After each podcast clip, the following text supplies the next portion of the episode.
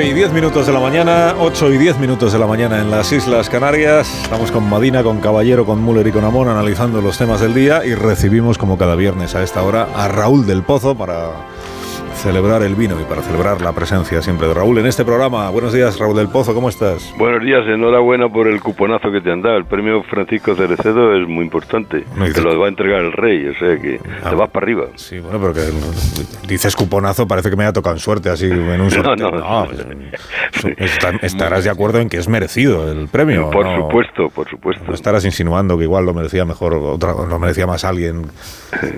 bueno. Te lo, agradezco, te, lo agradezco, Muchísimas gracias, Raúl del Pozo. Porque yo tengo, eh, tengo otro, otro de los premios que yo tengo, es, es, el más importante que hay en España, que es el premio Raúl del Pozo. De, bueno, pero es más modesto. Mucho más modesto. Eh, pero, igual de valioso. Bueno, cuando tú quieras que empiece Viva el Vino. Bueno, pues... Eh, paso doble. Venga. Termina la peor y más bochornosa campaña de la democracia, según José Antonio Zazalejos. Hay granjas de bulos para igualar como mentiroso a Feijó con Sánchez. Difícil, ¿eh? Las palabras más oídas, además de narco, narco, son mentiroso y miente. Se tiran a dar con calumnias en las lonas.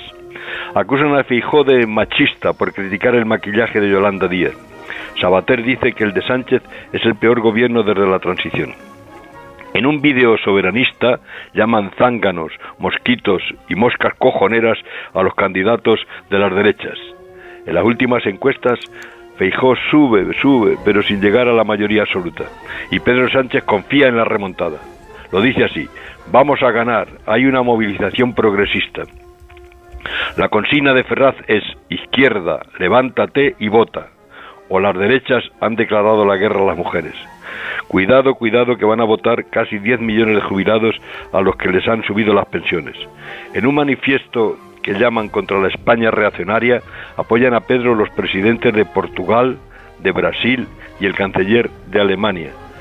Los cancilleres y abajo firmantes han olvidado que Bruselas ha tenido que desmentir las trolas, que este gobierno injurió a los periodistas eh, tratándoles como a gentuza atacó la división de poderes y despenalizó la sedición y la malversación para que los Frankenstein, que ahora le exigen un referendo de autodeterminación, les dejaran vivir en el palacio de la Moncloa. Sánchez demuestra que no era cierto aquello que dijo Churchill.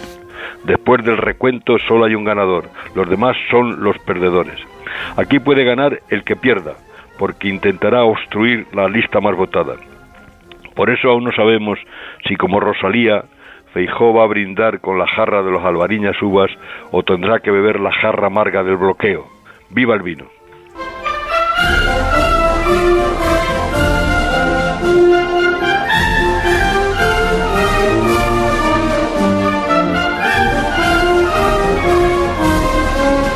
Te deseo un buen fin de semana, Raúl del Pozo, y, y a votar a votar. Y a votar.